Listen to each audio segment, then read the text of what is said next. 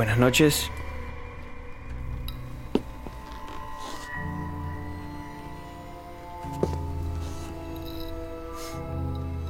Sí. Adelante, joven. Tome asiento, por favor. Gracias, gracias. No, no, no me quedaré mucho tiempo. Solo estoy de paso. Busco un presente para un viejo amigo.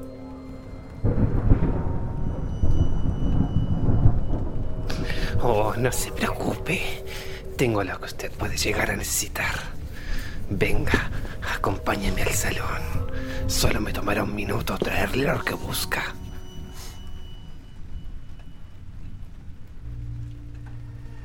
Bienvenido al Bazar de los Tormentos.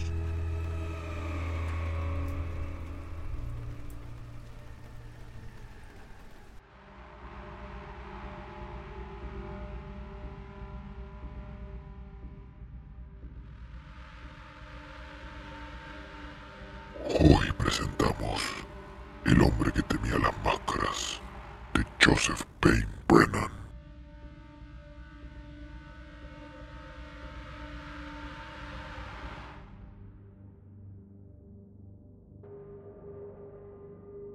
A Mr. Pondi le aterrorizaban las máscaras o caretas de cualquier clase. El carnaval era para él una fiesta estúpida de inconcebible horror. Hubiera preferido entrar en la jaula de un tigre que asistir a un baile de máscaras. Si veía una careta colgada inofensivamente en el escaparate de una tienda, se estremecía y se alejaba de allí a toda prisa. El recuerdo de aquella careta le perseguía durante toda la noche, poblando su sueño de horrendas pesadillas. Las circunstancias que habían provocado el terror que a Mr. Pondi le inspiraban las máscaras eran algo nebulosas, ya que se remontaban a una época en que el interesado acababa de cumplir los tres años. Pero Mr. Apondi recordaba claramente los instantes de pánico que vivió en aquella ocasión, como si se hubiera fundido con su existencia de adulto. Estaba sentado bajo la enorme lona de un circo con su padre. Era la primera vez que asistía a una función de circo. Se hallaba muy excitado, tenso, un poco asustado se agarraba con fuerza a la mano de su padre. Súbitamente, todas las luces se apagaron. Se oyeron alaridos, gritos, rugidos, aullidos. La gente empezó a empujarse y a atropellarse, tratando de abrirse paso hacia las salidas. En medio de aquella confusión, el niño se soltó de la mano de su padre. Se sintió arrastrado por una marea de vociferante humanidad. Cayó entre los asientos, gritando, y de repente, surgido de la oscuridad, apareció un rostro de pesadilla, luminoso, con un brillo verde plateado, la nariz enorme, los grandes labios blancos dibujando una sonrisa demencial.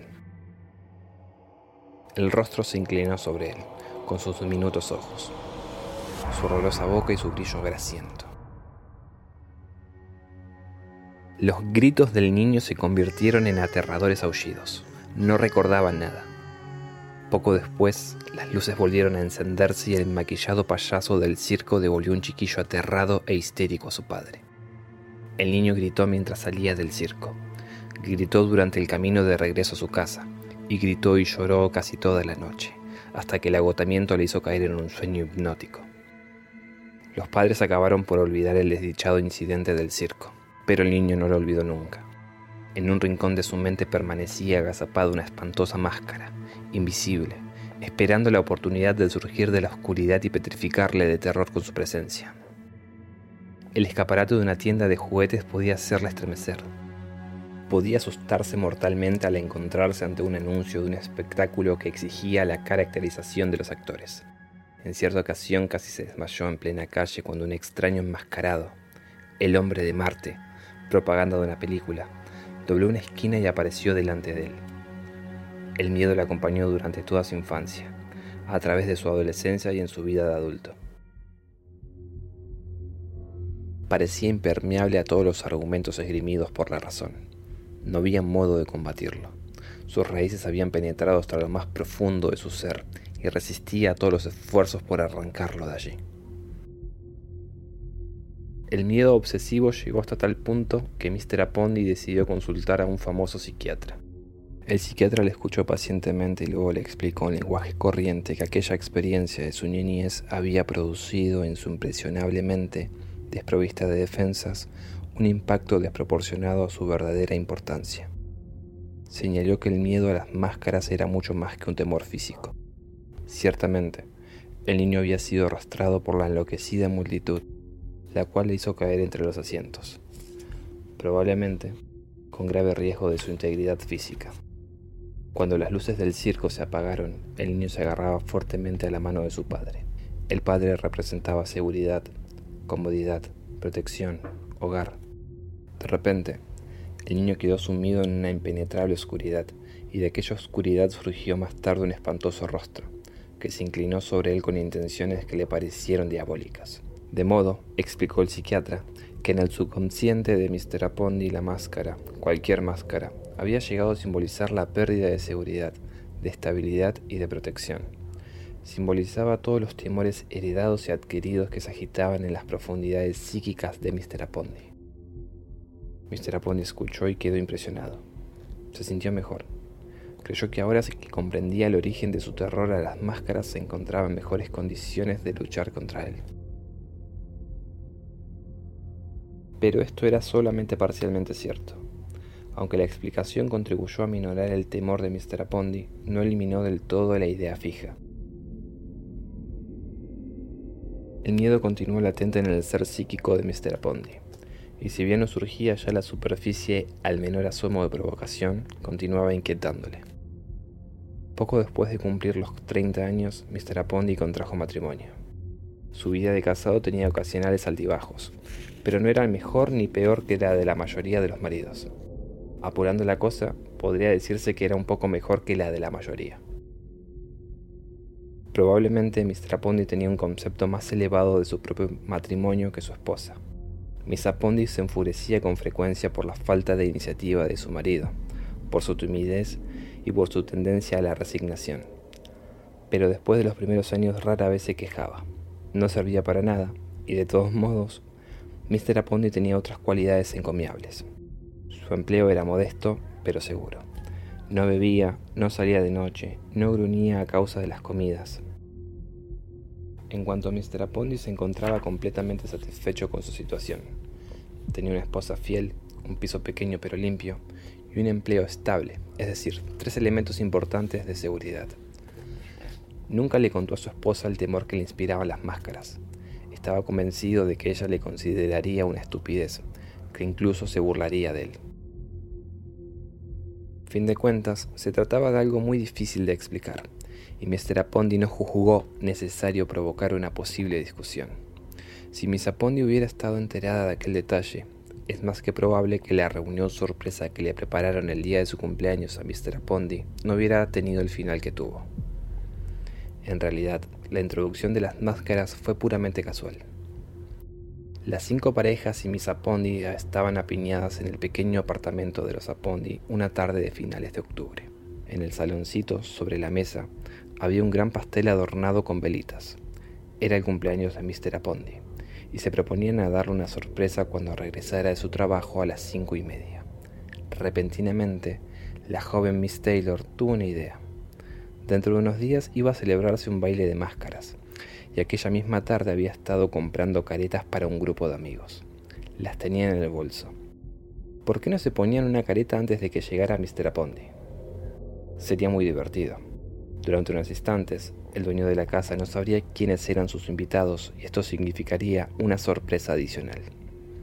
Todos, incluida Miss Apondi, acogieron la idea con entusiasmo. El imaginativo Mr. Fentoby sugirió que podían mejorar la idea apagando todas las luces del apartamento excepto las del vestíbulo, encender las velas del pastel y colocarse a su alrededor con las caretas puestas.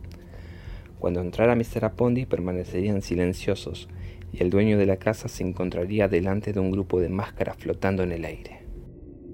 La sugerencia de Mr. Fentoby fue aceptada inmediatamente. A las cinco y cuarto se colocaron las grotescas caretas apagaron todas las luces y se sentaron alrededor del pastel. Diez minutos más tarde encendieron las velas y esperaron, conteniendo la respiración, impacientes como chiquillos. Los minutos fueron transcurriendo. y de repente oyeron el ruido de la puerta del ascensor al cerrarse en el rellano. Una llave hurgó en la cerradura. La puerta del apartamento se abrió y volvió a cerrarse. Mr. Apondi había llegado un poco tarde. El trabajo se había acumulado en la oficina y estaba más cansado que de costumbre. Mientras colgaba el abrigo y el sombrero en el perchero del recibidor, suspiró de satisfacción. Por fin estaba en casa. Mr. Apondi abrió la puerta del saloncito. En la oscuridad, once máscaras luminosas, horrendas, flotaron repentinamente delante de sus ojos. Eran once máscaras distintas, pero todas tenían el mismo brillo y la misma expresión malévola. Algunas mostraban narices enormes, otras, con unos grandes labios blancos, sonreían de un modo demencial. Otras permitían divisar el maligno parpadeo de unos ojos diminutos. Durante un terrible instante, Mr. Apondi se quedó helado y sin habla. Luego empezó a gritar. Gritó y continuó gritando y las exclamaciones de sorpresa murieron en once gargantas súbitamente agarrotadas. Cayeron algunas de las velas y algunas de las máscaras, pero era demasiado tarde. Mr. Apondi se lanzó como un poseso a través de la oscura habitación. Se dirigió directamente hacia el único resplandor de la luz natural que era visible, una ventana. Se precipitó contra ella, rompiendo los cristales y todavía estaba gritando cuando se estrelló contra la calzada de cemento, siete pisos más abajo.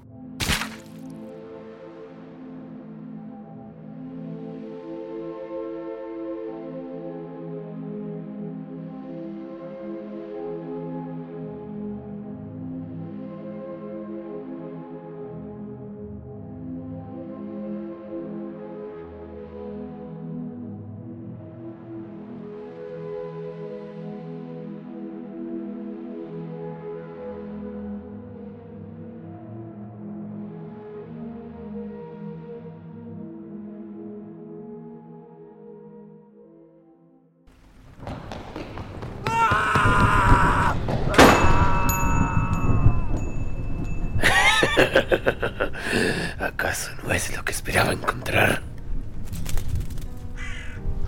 Ah, pelotón. Otro más que se pierde la interminable noche. Ah, claro que sí. Ve por él. No te demores. La noche está empezando a morir.